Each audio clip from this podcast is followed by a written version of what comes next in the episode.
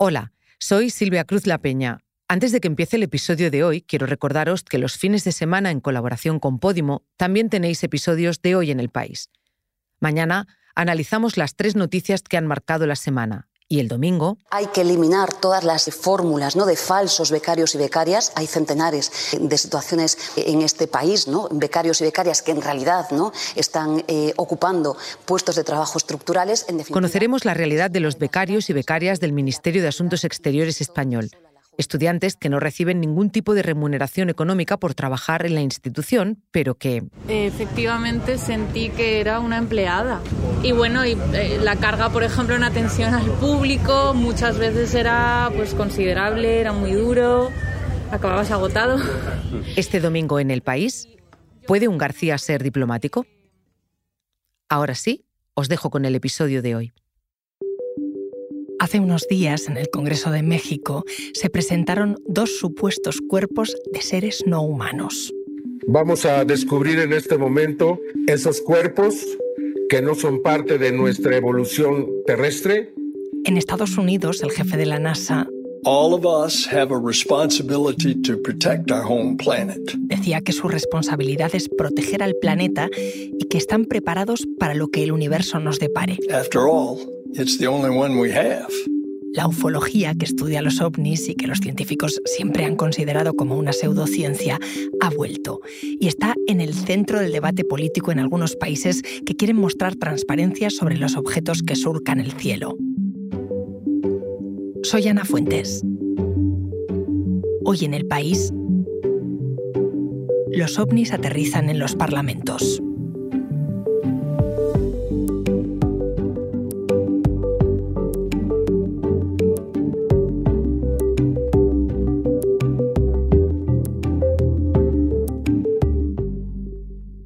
Hola Iker. Hola Ana, encantado de saludarte. Iker Seis Dedos es corresponsal del país en Estados Unidos.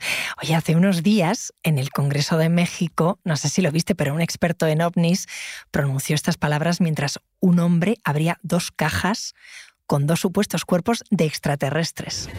De acuerdo a la Universidad Nacional Autónoma de México, quien realizó los análisis de carbono 14, estos seres tienen alrededor de mil años de antigüedad. En esa misma intervención hablaron de Estados Unidos, de una audiencia que se celebró en el Capitolio. Estaban demócratas, republicanos y se escucharon testimonios de militares que contaban encuentros con ovnis. Es que dijo uno que le constaba que el ejército ocultaba restos biológicos no humanos. Me sorprendió mucho. Bueno, yo creo que fue una sorpresa para todo el mundo. ¿no? Eh, esa audiencia de este verano fue una sensación en este país.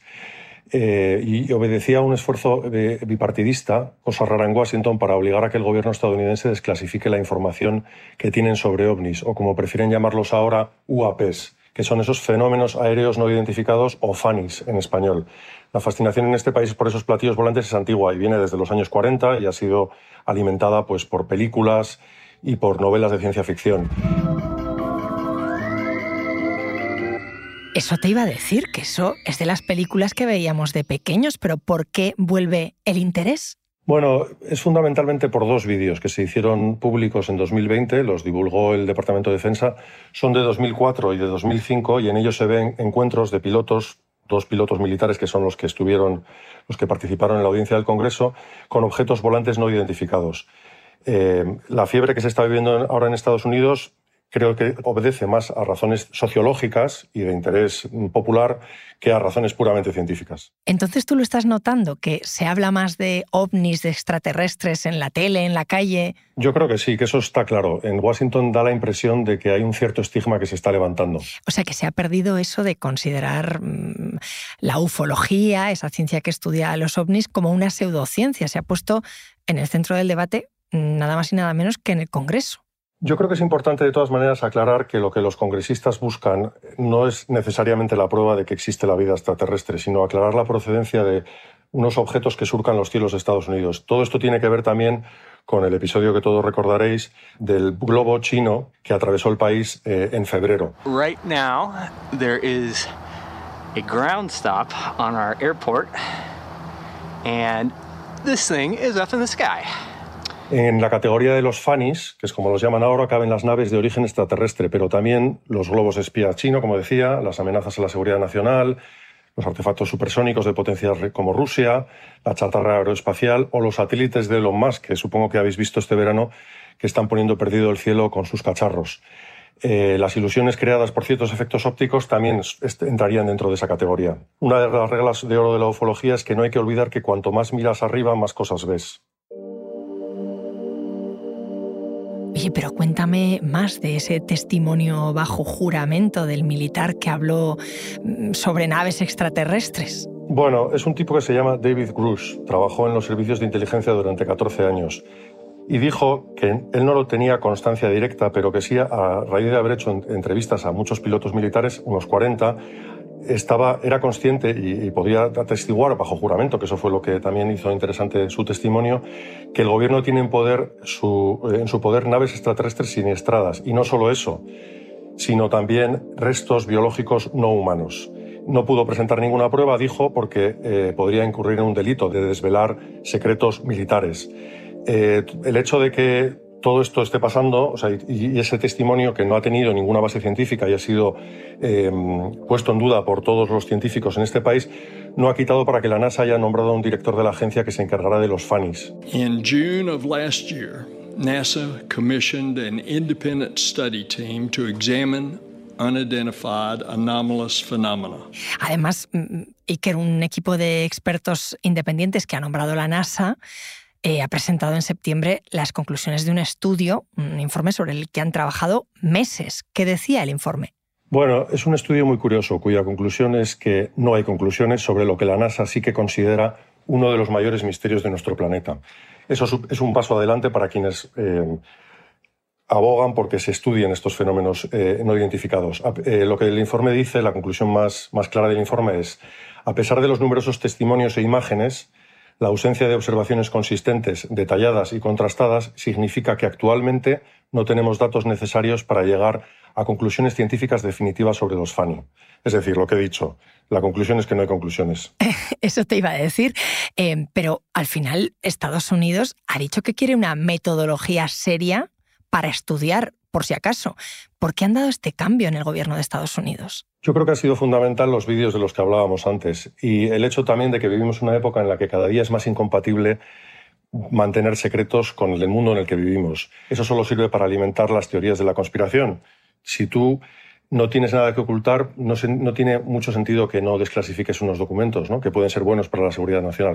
Fíjate que hay otro país en el que esos documentos se han desclasificado por completo. Es Brasil y voy a hablar con nuestra compañera Nayara Galarraga para que me cuente lo que ocurre allí. Gracias, Iker. Muchas gracias, Ana. Hola, Nayara. Hola, Ana. ¿Qué estamos escuchando? Pues estos son grabaciones de comunicaciones entre controladores aéreos y pilotos de unos cazas, de unos aviones militares que salieron a buscar ovnis una noche de 1986 aquí en Brasil. Confirme condições do tempo. Completamente. Ciente. Houve tráfego reportado, eh, tráfego não identificado. ¿Y qué dicen? Cuéntame.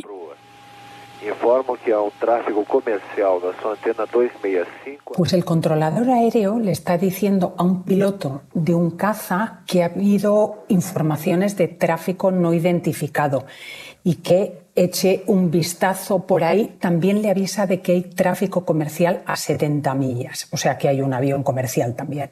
Iker me contaba que en Estados Unidos ha habido un cambio de la NASA sobre los ovnis y es un cambio que se debe en parte a que la gente allí pide transparencia, porque siente que hay cosas del espacio que no se les están contando.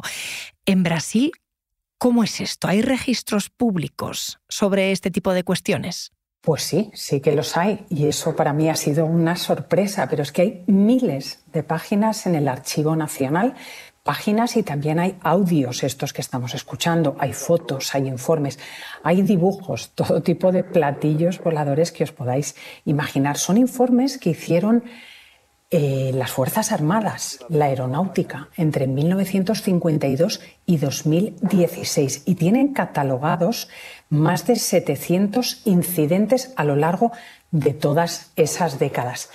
Aquí las autoridades brasileñas avisan cuando entras ahí a mirar en el, en el Archivo Nacional, como yo entré para documentarme, te dicen cuidado, esos 700 incidentes no significa necesariamente que sean de vida extraterrestre.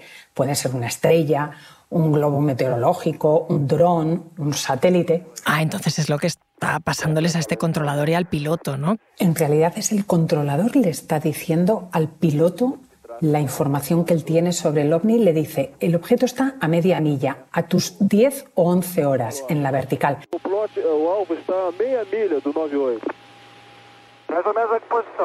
Hace una curva muy muy cerrada, 360 grados. Busca por tu lado izquierdo. Ahí abajo, ¿ves algo? Y el piloto dice, no veo nada. ¿Esto cuándo fue, Nayara? Pues esto fue en 1986, el lunes 19 de mayo. Aquella noche debió ser alucinante porque 21 ovnis invadieron los cielos de Brasil. Hubo miles y miles de testigos y las autoridades por eso desplegaron cinco cazas para buscarlos. Los primeros en detectarlos fue la torre de control de São José dos Campos, que vio unas luces de colorines sobrevolando la ciudad. Después, la torre de control de Anápolis, cerca de Brasilia, lo confirmó. Y como estaban preocupados por la seguridad nacional, pues desplegaron aquellos cazas y son estas conversaciones entre los controladores y los pilotos de los cazas militares armados que salen a perseguirlos pero la orden es que los intercepten, pero que no los abatan, que no los ataquen, porque no sabían cómo iban a reaccionar. Es que me lo estás contando y parece una película. Eh, ¿Qué pasó después? Pues los cazas no consiguieron alcanzarlos. Y el informe final que firmó un militar y dice, comillas, los fenómenos son sólidos y reflejan, en cierta manera, inteligencia debido a la capacidad de seguir y mantener la distancia de los observadores, así como de volar en formación, no necesariamente tripulada. Cierro comillas. Os podéis imaginar que la conmoción fue enorme. Bueno, han pasado casi 40 años de eso. ¿Cómo ha quedado el episodio de los ovnis en la historia de Brasil? ¿Lo ha desmontado la ciencia o ha quedado en un limbo? Pues ha quedado en un limbo. La ciencia no lo ha demostrado y ha quedado en el imaginario colectivo y ha entrado en la historia como anoche oficial tus ovnis no Brasil, la noche oficial de los ovnis en Brasil. Entonces es algo que cada aniversario suele haber muchas informaciones, se recuerdan los testimonios, pero no ha quedado aclarado. Es una de esas cosas inexplicables que ha quedado en el limbo. Enseguida volvemos.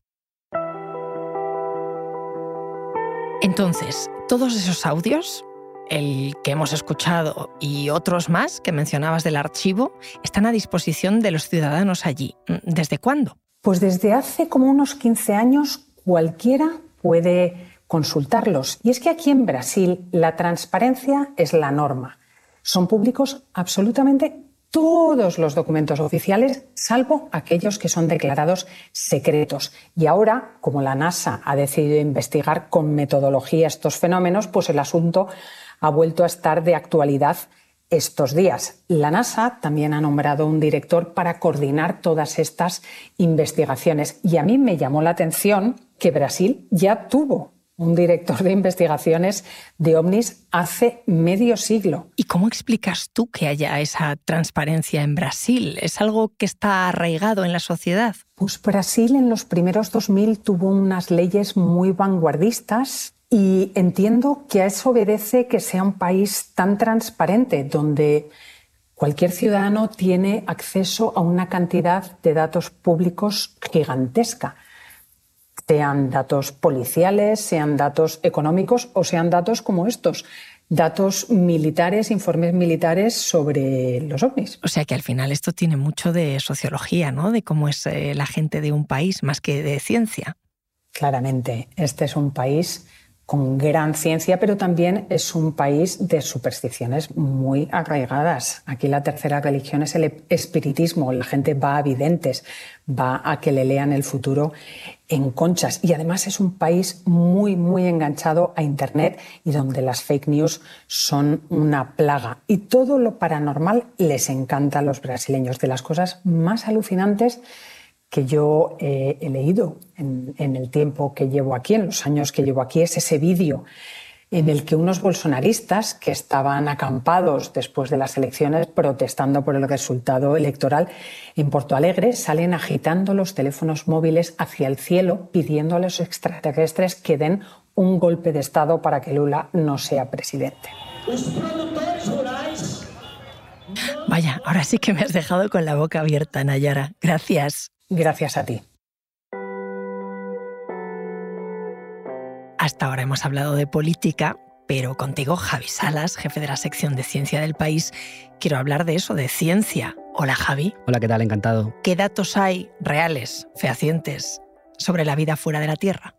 Pues más allá de los marcianitos, tenemos algunos apuntes de lo que puede suceder. ¿no? Digamos que ahora justo tenemos un, un supertelescopio, el James Webb, lo acabamos de lanzar y está probando que es capaz de detectar si lo hubiera vida extraterrestre. ¿Qué es detectar vida extraterrestre? Pues no es escuchar claxones de coches en otros planetas, sino esas señales que puedan advertirnos de que hay actividad biológica ahí. ¿no? Por ejemplo, en un par de mundos lejanos ha detectado CO2 CO2, pues para nosotros es una señal de vida, pero puede ser por otros procesos físico-químicos y demás, pero digamos que están en ese punto, ¿no? En el de, buscar vida de una manera científica y siempre pues estamos hablando de a lo mejor simplemente serían bacterias que viven en, lo más profundo de unos océanos, de un planeta helado, cosas de ese, de ese pelaje, ¿no? Digamos que, por así decirlo, no tan de ciencia ficción, sino, sino más tranquilita, pero también mucho más fascinante, ¿no? El hecho de que a lo mejor en una luna de Júpiter tenemos vida, eso revolucionaría muchas cosas, porque significa que, para empezar, que no estamos solos,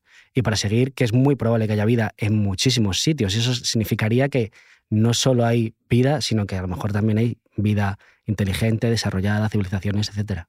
¿Y a ti, a vosotros los periodistas científicos, se os hace raro que se hable de ovnis de repente en los parlamentos o en ruedas de prensa oficiales, cuando hasta ahora eran algo residual, ¿no? De los amantes de ciencia ficción o de foros muy concretos en Internet?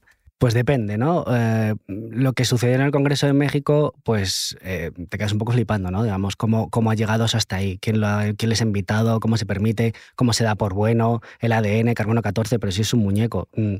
Digamos que es, son cosas que, que, rechinan, pero bueno, sabemos un poco el, el, circo político que a veces lleva esas cosas, ¿no? Lo del Congreso de Estados Unidos es un poco más serio, eh, también desde esa perspectiva de la seguridad nacional, que están un poco preocupados lo que pasa en el cielo, cada vez tenemos más cosas el, sobre nuestras cabezas y genera esa ansiedad, hay que recordar que Estados Unidos también tiene la experiencia del Sputnik, que aquello les generó una psicosis colectiva que a lo mejor han resucitado ahora con todo lo, lo del globo espía chino. Y bueno, tienen como ganas de hacer un poco de, de terapia de grupo, yo creo, con, con, respecto a eso. Pero claro, cuando eh, uno, de los, uno de los invitados al Congreso dijo aquello de que había evidencias mm, muy serias de, de material biológico o algo así, eh, claro, mmm, grandes afirmaciones también requieren pruebas ¿no? Y, no puedes salir allí y simplemente decir eso. Eso en nuestro ámbito es que es impensable. Y luego eh, que entre la NASA, por ejemplo, pues a mí me parece fenomenal. Fenomenal por varias razones. Primero porque, porque tienen mucha capacidad para explicar muchos fenómenos que a lo mejor la gente pues, se ha asustado y te dicen, no, es que eso es una cosa muy extraña. En el propio informe de la NASA, que está muy bien, eh, en el que dicen que no tienen datos para informar de nada, pero ponen ejemplitos de, de, situaciones que cualquiera nos asustaríamos porque son fenómenos muy extraños que suceden de vez en cuando en la atmósfera cuando se dan determinadas condiciones de, no sé, una tormenta eléctrica que se ha juntado con humedad y tal y que cualquiera nos asustaríamos porque es un fenómeno súper raro, pero que ellos te dicen, no, esto se llama así y sucede porque tal. Entonces, que ellos aporten esa, esa ciencia, ese conocimiento para que la gente empiece a confiar un poco en los procesos y demás, me parece bien. Además, eh, también forma parte un poco de bajar a los científicos de la, de la Torre Marfil, que yo creo que también está bien, ¿no? Digamos, si hay una conversación social, la gente está preocupada por esto o le genera determinado interés, que vayamos la gente de ciencia a interesarnos y a decirles, bueno, pues esto puede ser, esto no sabemos lo que es, pues no está de más. Quiero decir que al fin y al cabo, pues eh, los científicos, también los de la NASA, están, están pagados por sus, por sus impuestos. Oye, si estas investigaciones concluyeran en algún momento que sí que hay una vida inteligente, ¿eso qué impacto tendría en nuestras sociedades?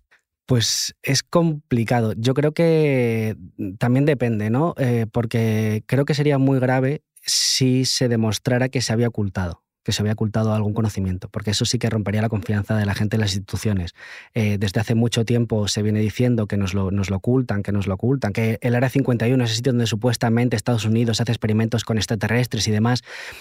Eso genera ya una sensación de desconfianza que si se comprobara que los gobiernos, algún gobierno sabía algo, había tenía alguna pista y no, no, y no nos la compartió, eso sí que rompería para siempre, ¿sabes? Que estamos en una situación de bastante desconfianza hacia las instituciones, eso rompería para siempre, yo creo, ese vínculo, porque nos habéis engañado hasta en esto, ¿no?